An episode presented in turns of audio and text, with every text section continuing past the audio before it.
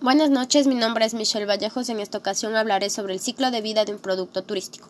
El producto se constituye en cuatro fases, las cuales son fase inicial, fase de crecimiento, fase de madurez y fase de decadencia. Para entender mejor se desarrollará ejemplos para determinar cada una de las fases.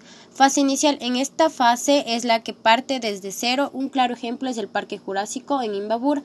Luego de un aproximado de seis años de trabajo, finalmente inaugura su proyecto.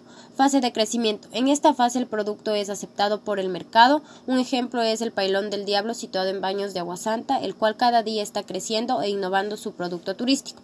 Fase de madurez es la fase en la que el turista ha aceptado el producto y se ha alcanzado el máximo de ventas como es el Parque Acuático de San Pablo, ya que éste se adecua a las necesidades del turista. Fase de decadencia. En esta fase el producto no atrae tanto al turista y empieza a decaer como es la laguna de Aguarcocha, que cada día presenta baja afluencia de turistas.